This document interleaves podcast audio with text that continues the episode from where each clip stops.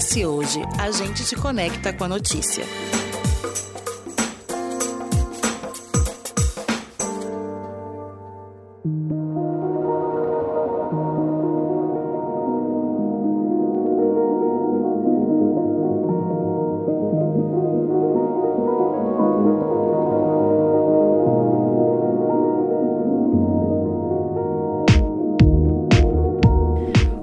Transtorno do déficit de atenção e hiperatividade é uma condição neurobiológica muitas vezes associada a crianças e adolescentes, mas que se estende à vida adulta e pode ter complicações se não diagnosticada e tratada. E o diagnóstico na vida adulta tem se tornado cada vez mais comum. Dois terços das crianças com sintomas do transtorno se tornam adultos com o transtorno.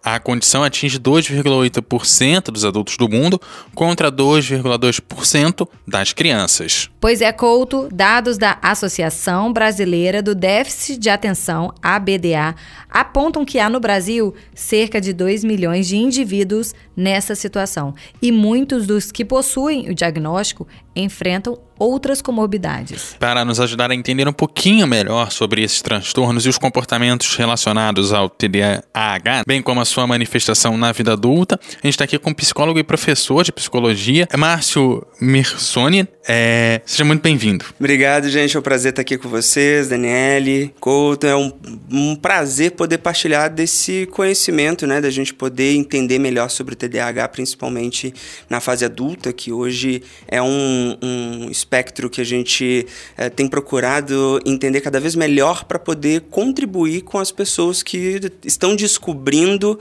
é, esse transtorno na vida delas e até então elas não entendiam o porquê de tantas dificuldades e elas começam a entender isso no dia a dia. Eu falei no off aqui com o Márcio e eu quero falar aqui no microfone também.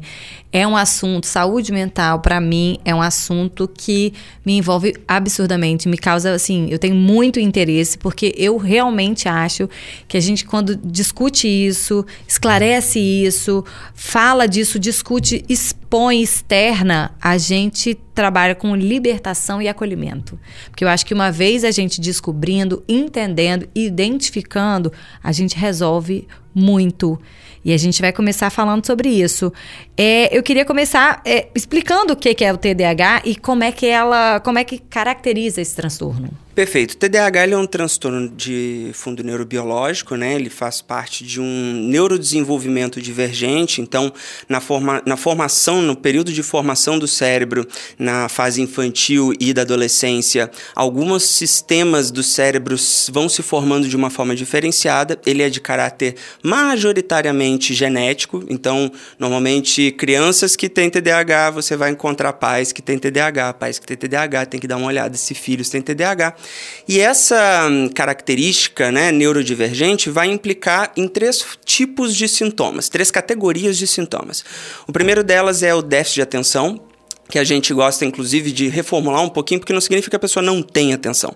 Ela tem uma instabilidade atencional. Então, ela tem dificuldade de sustentar a atenção em um determinado ponto, um determinado foco, uma atividade. A gente também tem as características relacionadas à hiperatividade, que é uma dificuldade de controlar comportamentos. Então, ela tem uma característica mais agitada, mais ativa. No adulto, isso vai se refletir como uma hiperatividade mental. Né? Depois a gente pode até trabalhar um pouquinho dessa diferença do que é hiperatividade na infância, no adulto, mas no adulto acaba se, se transparecendo numa hiperatividade mental, ou então naquela síndrome da perna agitada, o que a gente chama de skin picking, né, que é roer a unha ou tirar a cutícula. Então tem uma, uma certa inquietação é, psicomotora. E o terceiro componente, que muitas vezes as pessoas não levam muito em consideração, porque não está na sigla, né, TDAH, mas que é muito importante, que é o caráter da impulsividade. Então são pessoas que têm uma disfunção no controle inibitório, um sistema é, funcional no cérebro, que faz com que elas tenham dificuldade de inibir determinados comportamentos. Então, elas têm maior caráter de comportamentos impulsivos, então, elas falam no meio da, da, da fala de alguém, elas atravessam no meio do caminho, elas complementam histórias de outras pessoas, elas. Sabe quando duas pessoas estão conversando e vem a criança, papai, papai, papai, fica né, interrompendo a conversa, quer participar. Isso depois no adulto pode ser alguém que está lá contando histórias, você termina de simplesmente contar a história no meio da pessoa, ou então, inclusive, algumas impulsividades relacionadas à comida, relacionadas à compra, relacionadas a tomar atitudes que apresentam, que não tiveram critério de risco, porque, ah, vamos fazer isso. Então, tem esse componente da impulsividade que participa dos outros dois componentes da, do déficit de atenção e da Ao encerrar esse episódio, eu vou precisar marcar uma consulta, porque, gente, já, já me... Deixa eu falar o que aconteceu. Final de semana eu tava assistindo, tava no cinema, assistindo um documentário. E aquilo, e eu fiquei, eu me mexia o tempo inteiro. Era frio, era calor, era não sei o quê. Parei para pensar, falei, gente, só eu tô me mexendo desse jeito. Todas as pessoas estão simplesmente assistindo. Eu não consigo. Você falou agora, eu falei. Ah, já é tá estranho que você foi no cinema ver documentário. Você é a primeira pessoa que eu escuto falar, ah, não fui no cinema ver um documentário. Quem Fui faz cinema vai no cinema. Maravilhoso. Inclusive, quem puder, Biocêntricos é muito bom. Mas é sério, assim, eu, eu fiquei chocada como. E eu realmente acho, já, já tinha percebido isso em mim há algum tempo e falava, nossa, mas por que só eu não consigo? Mas segue. E essa, segue. E essa inquietação, ela é algo incontrolável. Não incontrolável. é uma coisa do tipo, ah, uh, eu Sossega tô, pessoa, eu tô ansioso ou alguma coisa. Não, é, ela é uma inquietação que faz parte da vida da pessoa. A pessoa ela não consegue ficar quieta, ela mexe na cadeira o tempo inteiro, ela balança a perna, ela não consegue ficar sentada muito tempo fazendo alguma coisa, ela precisa levantar. Isso também pode transparecer, por exemplo, no adulto, ele não consegue manter uma dedicação, um foco numa atuação profissional, então ele tá o tempo inteiro pulando de projeto, fazendo mil coisas, ele acha que ele é multitarefas, mas aí ele vai deixando as coisas no meio do caminho. Então são coisas assim que a gente tem como componente, né, tem, tem como base um aspecto neurobiológico, mas que ele tem um, ele reflete totalmente no comportamento da pessoa e traz diversos impactos e prejuízos. Márcia falou uma coisa que me chamou muita atenção. A mãe identifica isso no filho e como tem essa questão geracional, né, uma hereditariedade, uhum ao invés de, de, identificar em algumas, algumas vezes, de querer investigar esse comportamento que ela que chamou a atenção dela, ela fala, nossa, muito parecido comigo. E isso passa, ou seja, né? E, e, a criança não foi identificada na infância, uhum. a mãe não entendeu que é algo a mais para que ela pesquise nela, e a coisa vai só aumentando. aumentando. E aí, um ambiente em que não se tem a compreensão da necessidade de cuidados do TDAH na criança, muitas vezes está atrelado justamente aos pais, o pai ou a mãe, que tem uma característica de TDAH, também não ter um ambiente de cuidado para ela mesma. Então, muitas vezes o diagnóstico diagnóstico da criança surge porque a escola identifica ali, opa, a escola já está um pouco treinada, né? Então a escola identifica, opa, pai, mãe, vamos fazer aqui uma avaliação para ver se fulaninho tem alguma coisa, pode ser que ele tenha TDAH. Ah, vamos. E não são poucos os uh, pacientes e alunos que eu tenho que acabam descobrindo o TDAH em si, porque depois que descobriu na criança, o psicólogo que fez a avaliação na criança vira e fala assim: vamos dar uma olhadinha agora se vocês também não têm essa característica. Meu Deus, é verdade, eu também sou assim.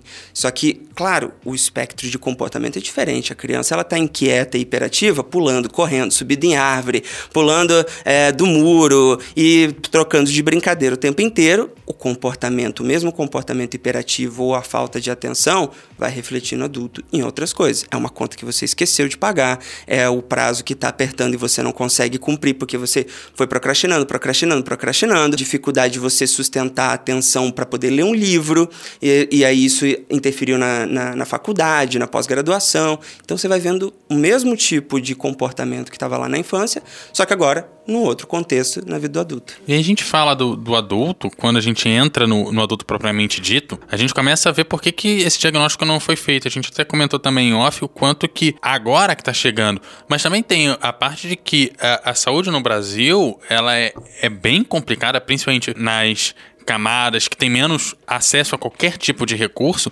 e a gente tem um sistema único de saúde, que na verdade, apesar de a gente falar de saúde pública há muitos anos, há até o, o, o, SUS efetivamente ser criado, você tinha que ser trabalhador na cidade numa população majoritariamente rural, ou seja, a grande parte da nossa população não tinha acesso até construir o SUS, fazer e funcionar, chegar nos lugares. E aí, sim, começar a fazer com que as pessoas vão procurar, você tem um monte de adulto que não teve nem condição de. Olha, eu acho que talvez tenha alguma coisa aí. E aí, como é que a gente identifica hoje? Diz, olha, não identificou, você precisa de um tratamento, e como é que a gente começa a mudar uma vida de um ser que tá formado. Perfeito, legal. Uma coisa que é importante, até eu gostei que você trouxe essa questão da saúde pública, porque hoje o TDAH e o autismo ele se tornam uma pauta cada vez mais relevante dentro do, da saúde pública, das políticas de saúde pública. Até mesmo a acessibilidade com relação ao medicamento, porque não são todos os municípios que ainda dispõem de fornecimento de medicamento para pessoas com TDAH e para autismo, né? Então, cada vez mais relevante e óbvio, é o que você falou, foi uma geração, foram gerações aí que passaram, digamos, batido, que não tiveram oportunidade do, do diagnóstico, primeiro porque a gente não tinha uma referência técnica tão apurada para poder ver que os estudos já estavam apontando, olha, tem bastante criança, mas a gente viu em adulto, e aí digamos que nos últimos 20 anos esse nível de atenção ampliou para os adultos. Antes a gente estava muito mais voltado para incompatibilidade da criança no ambiente escolar e que, opa, então isso aqui é um transtorno. E aí isso começou a ser mapeado. Tem uma outra coisa que você falou também sobre essa característica de que a gente tinha um aspecto de vida muito mais, digamos, previsível no, em termos de trabalho, então trabalho de 8 às 18, ou então as pessoas que estão no ambiente rural e que tem uma outra dinâmica de vida, e que o estilo de vida que a gente tem hoje faz com que o componente genético, a gente fala assim, existe uma característica genética que é neurobiológica do TDAH, mas você precisa de fatores epigenéticos, ou seja, ambientais de contexto, para fazer essas características despertarem. As pessoas com característica já genética do TDAH, o que pode despertar essas, esses comportamentos, esses sintomas, estão muito ligados aos hábitos de vida. Então, hoje a gente tem um modelo de vida urbano, que é muito estimulante, que tem horário, tem prazo para tudo, você está o tempo inteiro fazendo mil coisas, você tem deslocamento para o trabalho, e aí o horário para você conseguir chegar no trabalho trabalho, cumprir as demandas e os prazos, papapá. Então, quando você identifica que o nosso modelo de vida hoje desperta mais essas características, essas dificuldades e sintomas, a gente começa a ter uma maior atenção. É por isso que adultos estão apresentando e se identificando cada vez mais com as características do TDAH, então a gente precisa ter uma atenção maior para isso. Quando se a gente for falar de saúde pública,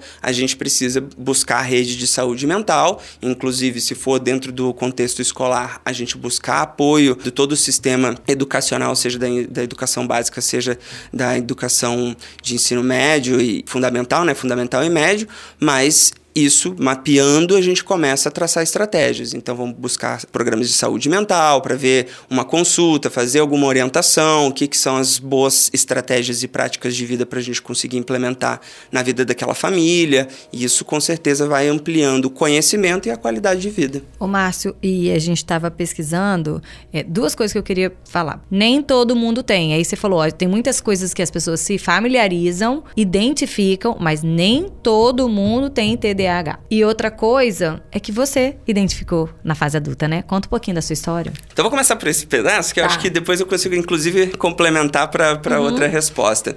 Pois é, eu sou um desses casos que descobri o TDAH tardiamente. Eu descobri aos 27 anos, já tinha feito a minha graduação em psicologia, estava no início do meu, da minha carreira profissional e eu comecei a identificar, assim, uma série de dificuldades na minha vida profissional no começo. E assim, eu não entendia por que, que eu tinha tantas dificuldades com coisas que eram relativamente simples. Tipo, cuidar da casa, manter ali um ajuste de organização doméstica, limpar a casa, lavar roupa, cuidar das coisas. Por que, que eu procrastinava tanto, eu tinha muita dificuldade. Alguém me pedia alguma coisa e eu falava, tá, daqui a pouco eu faço, daqui a pouco eu faço. E até que chegava num prazo que, assim, tem que fazer agora. E eu saía e fazia na base de estresse e tudo mais. Por causa de uma avaliação que eu fui fazer, fui fazer um, uma série de exames é, neurológicos e aí acabou que a pessoa que estava fazendo a minha avaliação chegou e falou: Olha, Parabéns. Oi, tudo bom? Nós acabamos de descobrir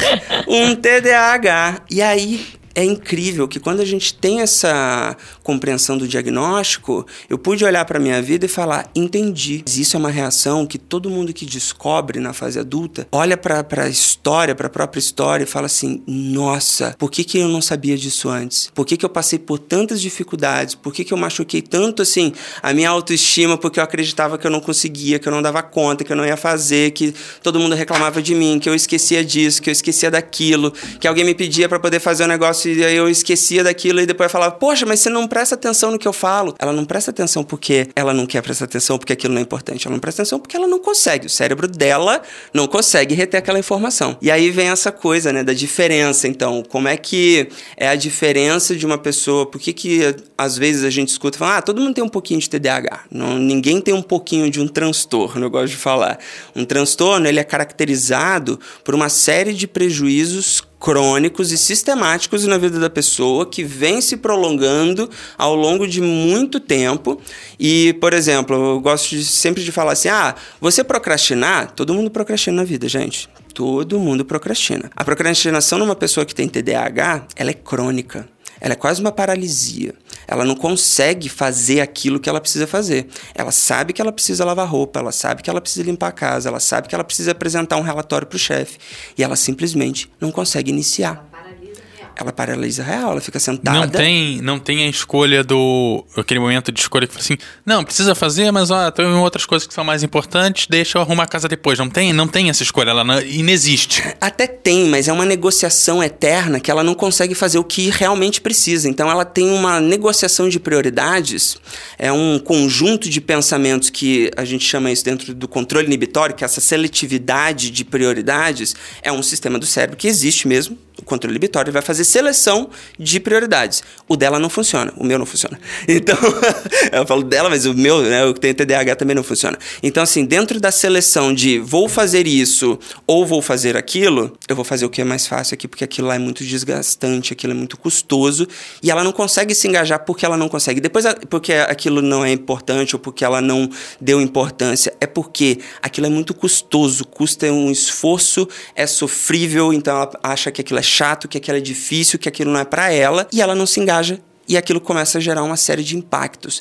Então, assim, esse é só exemplo da procrastinação. Teria vários exemplos aqui que daria para narrar, mas só para poder exemplificar aqui, você procrastinar no trabalho, talvez aquela atividade seja chata, talvez seu chefe seja chato, talvez realmente lavar, é, é, é, lavar roupa não seja uma coisa, ah, que meu Deus, que incrível lavar roupa.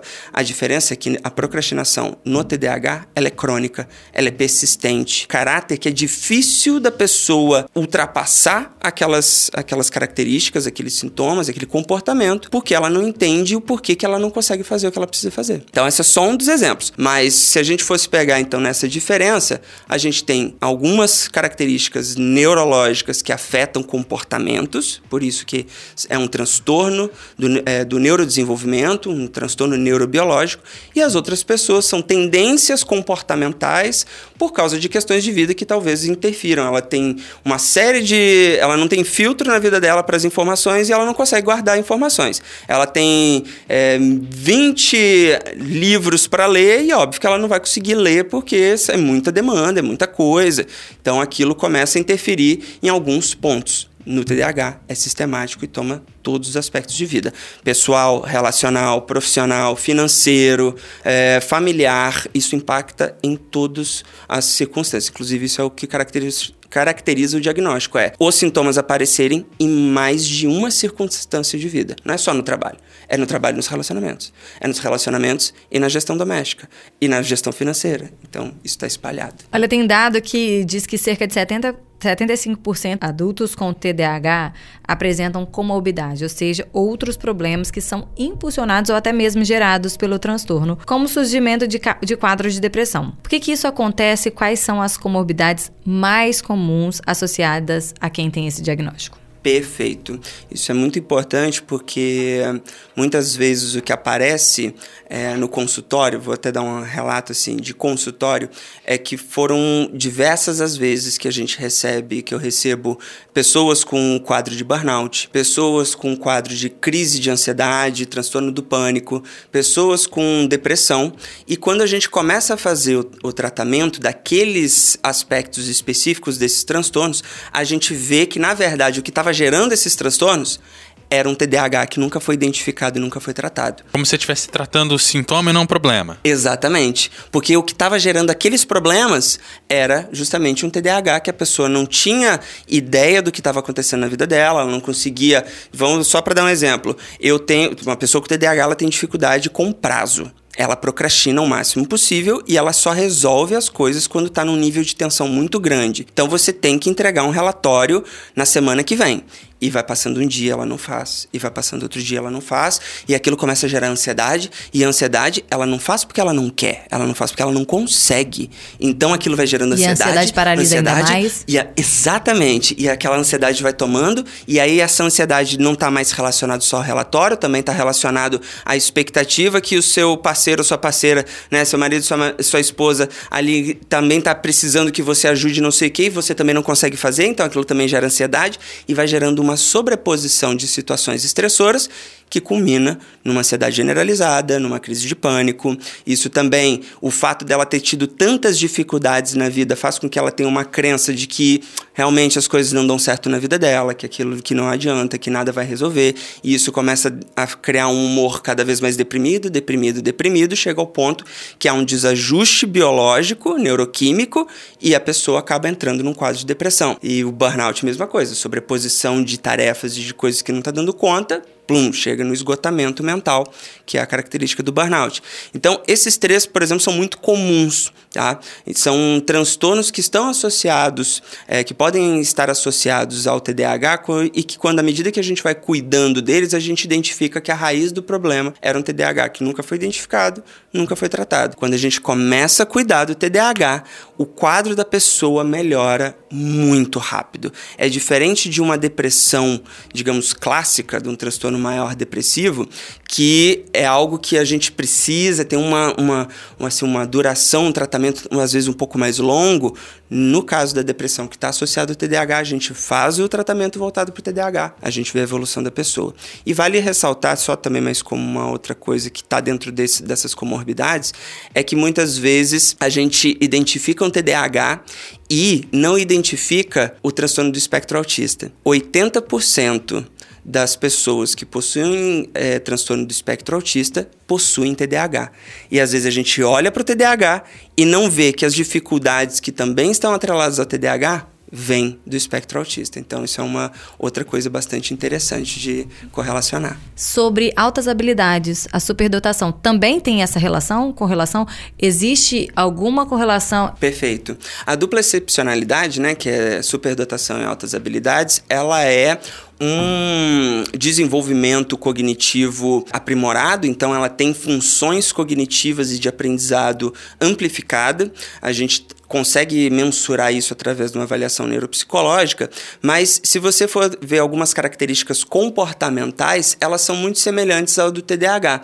Não por causa do TDAH. Pode haver pessoas que, a, que possuem TDAH e possuem a dupla excepcionalidade. É bastante comum, inclusive. Se a gente fosse separar os comportamentos, principalmente na fase é, infantil, a gente viria comportamentos semelhantes, porque uma pessoa que tem, uma criança que tem dupla excepcionalidade, ela a professora passou uma matéria, ela já entendeu aquilo, ela já tá, que saco. E ela vai fazer alguma coisa, ela vai desenhar no caderno, ela vai conversar com o um coleguinha, porque ela já capturou, já conjugou aquelas ideias muito rápido. A criança com TDAH, ela não tá prestando atenção porque ela não consegue.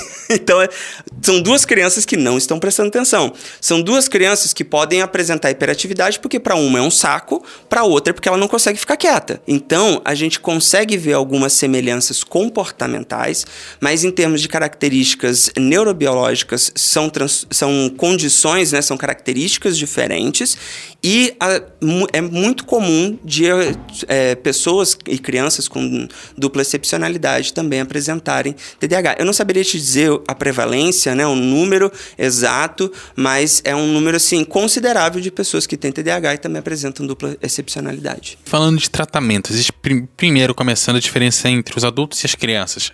Nas crianças tem essas questões de se achar essas coisas parecidas entre os transtornos. No adulto isso é mais difícil. E qual é a diferença desses sintomas propriamente dito? O que, que tem no adulto que você não vai achar na criança? Perfeito. Na verdade, a gente vai ter que fazer uma transposição do que, que envolve a vida da criança e o que, que envolve a vida do adulto. Então, o que, que envolve a vida da criança? Ela ainda não tem uma série de funções do cérebro que ajudam a determinar comportamento. Então a criança ela não sabe dar direção para os seus comportamentos. Ela vai no impulso, quero brincar com isso, quero fazer aquilo. Quando a gente está adulto, a gente já foi, passou por uma série de situações na vida que a gente foi meio que doutrinado. A gente tem que ficar sentado para trabalhar, a gente precisa cuidar da casa, a gente tem responsabilidades. Então, os sintomas eles vão se apresentar em âmbitos diferentes porque a gente precisa analisar esse espectro de vida. Mas, se a gente fosse pegar assim mais é, didaticamente, a criança ela vai ter uma maior dificuldade de prestar atenção em coisas que não são estimulantes, em coisas que não são é, que são monótonas, ela tem, digamos assim, uma seletividade atencional é, muito específica. Ela, aquilo que é estimulante, ela presta atenção. Aquilo que não é estimulante, deixar com que a hiperatividade conduza o comportamento dela. Então, ela vai levantar da cadeira, ela vai conversar com o coleguinha, ela vai é, sair correndo, ela vai mudar de brincadeira, ela vai ter comportamentos impulsivos, que é pegar alguma coisa, de, digamos assim, não pode fazer isso. Ela vai, bum, e faz. Porque ela não consegue ter essa seletividade do comportamento, direcionar o comportamento. No adulto, a gente até consegue ter uma maior seleção, o adulto com TDAH, até consegue ter uma maior seleção, porém é muito custoso, é muito esforço para coisas que são simples. Imagina que colocar roupa para lavar é só você chegar lá, pegar a roupa do cesto e colocar na máquina. Isso para um adulto com TDAH, ela vai ficar sentada e pensando: ai que saco, como é que eu vou fazer isso? Ai que saco, não queria fazer isso. Ai meu Deus, é muito difícil. Ai, como é que eu vou cuidar da casa? Então ela fica com uma hiperatividade que não é uma hiperatividade física e que ela vai determinar outros comportamentos, ela vai ter uma hiperatividade mental que não facilita ela direcionar o comportamento para aquilo que são as responsabilidades. A gente adulto tem responsabilidades complexas que uma criança não tem. Pagar conta, cuidar a fatura do cartão de crédito, cuidar o prazo das, da manutenção do não sei o que, que você precisa fazer, cuidar do prazo das coisas que você precisa entregar no trabalho. Então tem uma complexidade de é, informações e coisas que precisa lidar e que isso às vezes parece, ah, é só uma dificuldade. Tem uma coisa, gente, que é tipo assim, ah, é só você se organizar. Ah, é só você se esforçar que você consegue. Ah, é só você fazer um planejamento. Ah, é ter uma agenda. Para uma pessoa com TDAH, isso é quase impossível. É quase impossível. Ela tem agenda ela esquece que ela tem uma agenda, ela não olha na agenda. Ela esquece que ela tinha que ir na agenda anotar o compromisso. Se ela não aprende a fazer direcionamento, uma estratégia, todos nós somos previsíveis. A gente é previsível. Tudo isso que eu tô falando se repete em todo mundo que tem TDAH. Então, se ela não entende que isso é previsível, que ela vai esquecer de anotar, ela já precisa ter uma estratégia que é: recebi uma, uma informação, eu vou pegar o celular e vou anotar agora, porque eu vou esquecer. Eu não vou no supermercado sem a lista de compra, porque eu vou esquecer as coisas que eu precisava comprar e quando eu chegar em casa vai estar faltando aquilo que era o que eu precisava comprar. Ou eu vou comprar mais do que eu precisava porque eu tenho uma impulsividade de, nossa, que legal, vou levar hoje sucrilhos. Gente, o sucrilhos, já viu o preço dos sucrilhos? e você nem come sucrilho, porra? né? Eu como, mas assim, você já viu o preço sucrilhos? mas a gente às vezes, né, nem, nem faz parte da minha dieta, Exato. nem faz parte do meu, do meu plano alimentar, Exato. nem faz parte do que da minha rotina. E eu vi e falei, pô. Exatamente. Não era para ter comprado, mas é. no, no impulso. Então, o tratamento pro adulto, ele vai cuidar desses impactos, de gerar estratégias para esses impactos que acontecem em situações que até então ele não via uma razão daquilo acontecer e como lidar com aquilo. E venhamos e convenhamos, né? Ah, você tem que se organizar. Tá, é, você pega o médico que faz, pega dois, três plantões na semana e fala assim: não, você tem que ir no supermercado. Não, cara, eu pego de sete da manhã e sete horas da noite. Eu chego em casa super cansado, às vezes eu o supermercado do meu bairro fecha às oito da noite, eu não consigo chegar. Mas assim, se já é difícil é, para quem não tem nenhum transtorno, às vezes ter a organização, imagina para quem tem. Então a gente precisa é, organizar. E você falou de estratégia. Estratégia serve para todo mundo. Aham, para todo né? mundo. Como é que a gente faz é, essas estratégias efetivamente acontecerem no dia a dia, principalmente para quem tem mais dificuldade, porque tem todas as questões que vão te impedir de toda forma de fazer o, a estratégia acontecer. Perfeito, perfeito.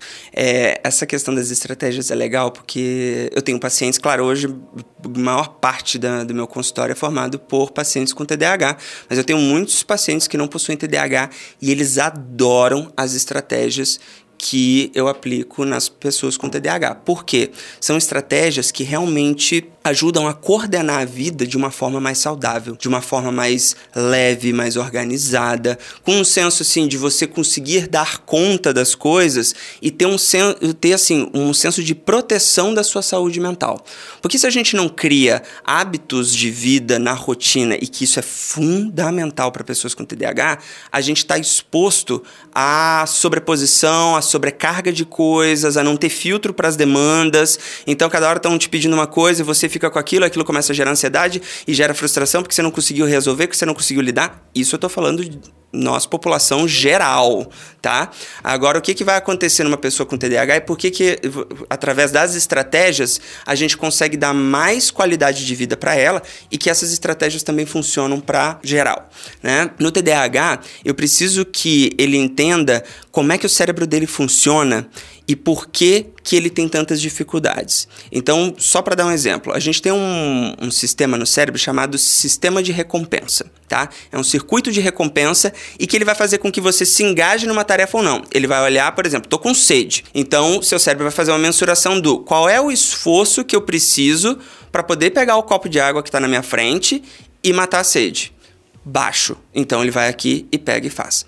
Mas se o meu cérebro faz uma leitura do tipo, preciso lavar roupa, ele vai fazer uma mensuração do tipo, nossa, isso vai dar um trabalho, porque eu ah, preciso achei que separar. Você, fosse falar, você vai ter que ir lá na geladeira pegar é, a garrafa achei que fosse a mesma coisa. Mas vou dar um exemplo. Digamos que aqui a gente não tivesse água. Uhum. E aí, o seu cérebro vai fazer a mensuração. Tô com sede. Cara, vou ter que sair daqui do prédio, descer as escadas e ir ali na padaria do outro lado da rua para poder comprar água.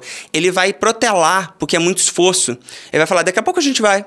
O seu cérebro falando assim: daqui a pouco a gente vai, daqui a pouco a gente vai, daqui a pouco a gente vai. Vai chegar uma hora que você tá com tanta sede que você vai descer e você vai lá buscar água. Só que a custo de uma tensão. Você gerou uma tensão no seu organismo para ele falar: você precisa ir lá tomar água porque o organismo está precisando de água. E aí é onde que entra a compensação? Porque você falou que é, é, esse mecanismo do cérebro, ele, ele tem uma ação de compensar, ah, de, de recompensa. recompensar. É. A recompensa é a água. Ah, é você suprir aquela necessidade, tá? Então é esse o sistema de recompensa. Ele vai ver, eu preciso resolver uma, um problema. Qual é a recompensa? A resolução do problema. Mas eu vou ter um esforço para poder resolver esse problema. Agora, digamos que eu preciso lavar roupa. Aí eu tô lá, eu preciso lavar roupa, eu preciso lavar roupa, e você tá gastando roupa e você não tá lavando roupa. Eu preciso lavar roupa, preciso lavar roupa, e o seu cérebro tá fazendo uma, uma, uma mensuração do tipo, cara, que saco, tem que pegar, separar roupa escura, roupa clara, roupa de cama, toalha e tal, e botar uma coisa por vez. Aí o seu cérebro ele fala assim: depois a gente faz, depois, mas você tá gastando roupa. Vai chegar um momento que você vai abrir seu guarda-roupa e não vai ter roupa, e aí você vai resolver lavar a roupa que estava faltando. Para o cérebro do TDAH, é esse momento. Ele precisa gerar um tensionamento para ele conseguir se mobilizar. Só que, qual é a estratégia? Criar um fracionamento para não gerar esse nível de tensão que é o estresse, porque eu deixei para a situação limite.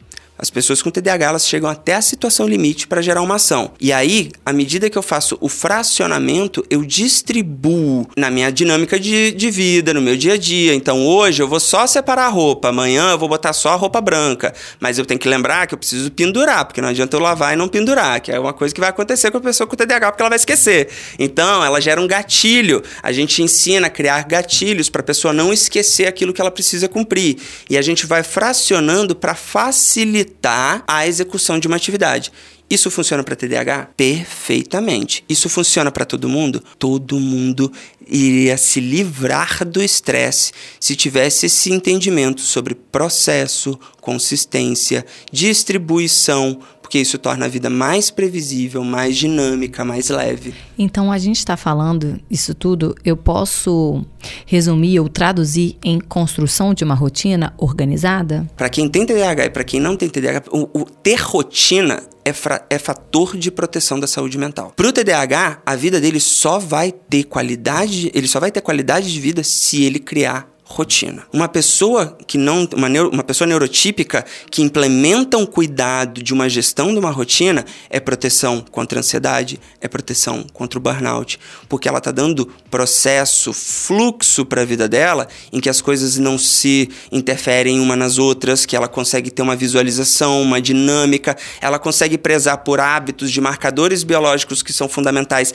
na vida de todo mundo, que é sono, recuperação, descanso, mobilidade, né, exercício físico, porque hoje a gente passa quantas horas sentado, nosso corpo não foi feito para ficar sentado. Então, isso envolve produção de hormônios, neurotransmissores, alimentação, rotina é fator de proteção de saúde mental. Eu vejo, né, eu falei no início que eu gosto muito de falar sobre saúde mental, eu acho importante a gente desenvolver sempre esse, esse tema das mais diversas formas, inclusive no nosso programa Desenvolver no canal do YouTube Jess hoje a gente tratou sobre isso.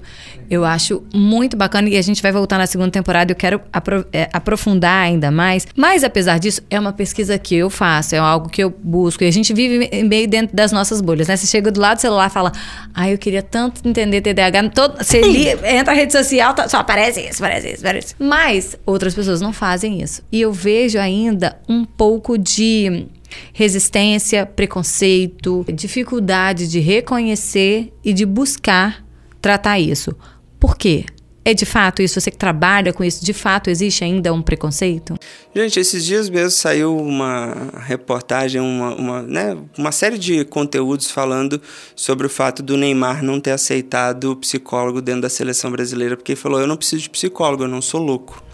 Gente, Assim. Você vê a loucura aí, né? Você vê o sinal da loucura. Exatamente. Então, tipo assim, a gente está falando de uma construção de um conhecimento científico, de um conhecimento é, sobre os aspectos que envolvem a nossa vida, que não se trata sobre a loucura. A loucura é um estudo que a gente tem no final do século XIX, início do século XX, quando a gente precisava entender uma categoria de, de transtornos que eram muito específicos, assim, que eram nítidos e que precisavam de de tratamento pelo tamanho sofrimento. Mas hoje a gente tem um ambiente, um sistema de vida que ele é adoecedor. Então, assim, não estou falando sobre a minha vida, sobre a sua vida ou a sua vida, ou de qualquer uma das pessoas que estão aqui. É um sistema de vida que ele exige e ele comprime a nossa capacidade, inclusive é, neurológica, de lidar com tantas informações, com tantos estímulos, e a gente não fazer uma seletividade do que é nutritivo para a minha vida e do que é tóxico. Então eu não tenho filtro para minha vida em termos daquilo que eu é, vivencio e isso começa a modular comportamentos que vão me gerar culpa, que vão me gerar cobrança, que vão me gerar uma sensação de desajuste. Eu sou um desajustado, eu não estou conseguindo fazer aquilo que as pessoas estão fazendo, o que é uma mentira, porque a gente está vendo recortes de vida. Então, que que, por que, que a gente tem uma necessidade de cada vez ampliar mais a visão sobre saúde mental? Porque não se trata sobre transtornos, se trata sobre paz mental sobre você ter uma vida em que você se sinta realizado com um senso de tranquilidade, de conseguir dar engajamento das suas ações na medida do que você tem condições e não de sobrepor a sua capacidade baseando num ambiente que está cada vez mais é, voltado para cobranças ou para geração de expectativas que vai gerar frustração e essa frustração vai gerar ansiedade ou então ela vai desencadear numa depressão. Então, olha só, por que, que a gente precisa chegar num ponto de reconhecer um transtorno, de cair dentro de um, de um ambiente crônico, que é um transtorno, se eu posso começar a cuidar disso antes. Esses dias, um paciente chegou, um sinal clássico de burnout. Aí eu falei: parabéns, você construiu tudo aquilo que você tinha planejado para sua, sua, pra sua empresa. Pra sua carreira. É, para sua, pra sua carreira, para sua empresa. Você só não se preparou para chegar junto com os resultados. Sua empresa chegou no ponto que você queria, mas você está aí sem condições de trabalhar, precisando ficar afastado, não podendo lidar com tela, porque agora foi uma orientação médica e eu corroborei a orientação médica de ter limite de exposição à tela, porque você não cuidou do processo. Aí você chegou lá na frente e agora está diante desse, desse cenário que é um cenário já crônico. E tem uma questão no processo que eu acho que a rede social ela acaba ampliando, que é a gente acaba tendo erros nos pontos de mensuração, principalmente quando a gente compara os outros com o nosso. Porque a gente acaba comparando o nosso ponto de mensuração de hoje com ontem, com semana passada e com mês passado. E quando a gente acaba olhando a rede social, a gente pega um, dois, três, cinco anos da vida de alguém e acha que em um E mês a gente em 60 tem que segundos. fazer... que a pessoa fez em cinco anos em um mês. E a gente acaba gerando transtorno porque gente- os nossos pontos de mensuração estão totalmente equivocados também. Totalmente. Há um tempo atrás eu gostava muito de falar que a gente estava doente de tempo, que é essa dificuldade de uma percepção clara do processo de maturação da vida. Sim. Né? As, as- o efeito das, su- das suas atitudes, das suas escolhas, das suas decisões de vida, elas dependem de um tempo de maturação e de uma série de questões do ambiente para que aquilo comece a maturar, a florescer, a dar resultados. Mas a gente tem uma exposição o tempo inteiro a, a situações de comparação que eu fico ali. Então, por exemplo, digamos que eu tô com uma dificuldade financeira, mas eu tô vendo um monte de gente na minha rede social que tá viajando, que tá não sei o quê, e ao invés de eu manter a concentração em cuidar da minha vida, cuidar da, exatamente da minha situação financeira, vou buscar um refinanciamento da minha dívida, é precisar fazer um período aqui, digamos, de restrição de custo para eu poder sair dessa situação, eu tô o quê? Me cobrando, eu tô gerando estresse, eu tô gerando frustração pro meu e essa, esse, essa frustração ela é psicológica, afetiva, mas ela também é pro organismo. O organismo sente isso. Aumenta o nível de cortisol, aumentando o nível de cortisol, aumenta o nível de exposição ao estresse. O estresse e o cortisol em tempo prolongado vai gerar uma série de efeitos na atenção, na memória. Então o estresse prolongado acaba. A primeira coisa que você começa a perceber é o que a memória está afetada. Então olha só como é uma cadeia de coisas, porque a gente está com essa, esse mau dimensionamento do tempo na nossa vida, porque a gente está o tempo inteiro se comparando, gerando ali é, frustrações para a gente mesmo. Se a gente se concentrasse no nosso autocuidado, isso diluiria. A gente vai caminhando para o final, Márcio, mas eu não queria terminar sem antes a gente falar de tratamento. E aí, uma vez avaliado, eu procurei esse profissional especializado, ele identificou, a gente conversou, eu fiz aquela anamnese, aquela lembrança, aquele fato, aquela é, história de vida e tal. Dali para frente, é um tratamento de acompanhamento permanente ou é alguma coisa que começa e depois você segue sozinho? Precisa de medicamento para todo mundo? Não é? Cada caso é um caso? Como é que é isso? Isso é ótimo porque às vezes as pessoas têm muita dúvida sobre como é que é o tratamento. Então, quando você recebeu o diagnóstico, você precisa de dois caminhos. Fazer uma avaliação, o próprio psicólogo ou neurologista ou psiquiatra vão fazer essa avaliação que é a necessidade da, do medicamento, pra, porque o medicamento ele vai favorecer algumas funções do cérebro que estão, que estão disfuncionais. Né? Então, as disfunções do cérebro, o medicamento vem contribuir para esse momento. Por exemplo, falei da seleção da atenção, né? Então a, a atenção é instável, ela não consegue, por exemplo, ficar focada em uma determinada atividade. O medicamento ele ajuda a sustentar a atenção numa coisa. Então eu vou fazer isso e eu consigo fazer aquilo, né?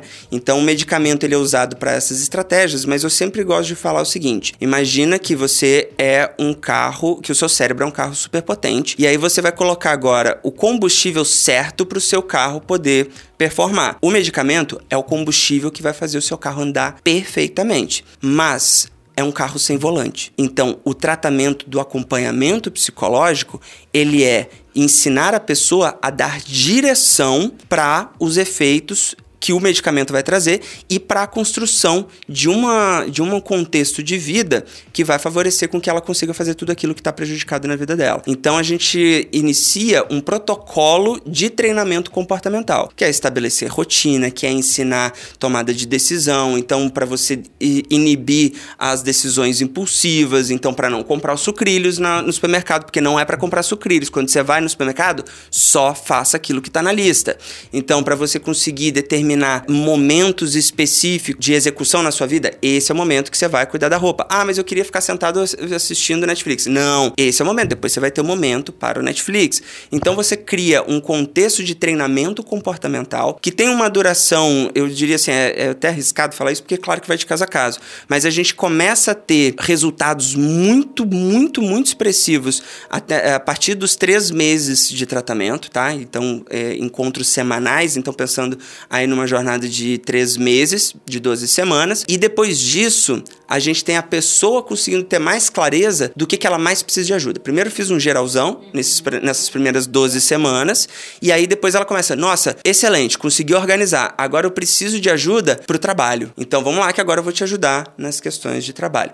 É, o, o, o, um tratamento de TDAH nível excelente é entre 12 a 24 semanas, com acompanhamento psicológico, e também é, o tratamento medicamentoso quando é identificado que o medicamento vai favorecer muito as questões de vida dela. A gente conversou então aqui com o Márcio Marzoni, como é que a gente acha na, na rede social? Legal, gente. Vocês podem acompanhar todos os conteúdos, né? Essa rede de conhecimento que eu gosto muito de compartilhar com o público. A gente, eu tenho um perfil no Instagram chamado TDAH para adultos, tudo junto. E também tem uh, o canal no YouTube TDAH para adultos, em que eu trago toda semana um tema diferente. A gente abre live, conversa com as pessoas e as pessoas interagem, mandam perguntas e eu vou respondendo.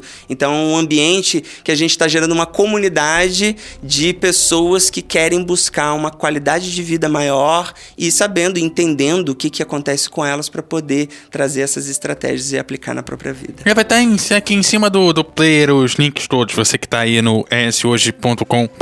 O ES Ouve da semana teve uma discussão legal aqui sobre o TDAH e teve a produção de Lídia Lourenço, a apresentação da Daniele Coutinho, também de Eduardo Couto, a edição de Eduardo Couto e a direção de jornalismo da Daniele Coutinho. Gente, aquele abraço e até a próxima. Obrigada, Márcia. Até a próxima, gente. Tchau, tchau.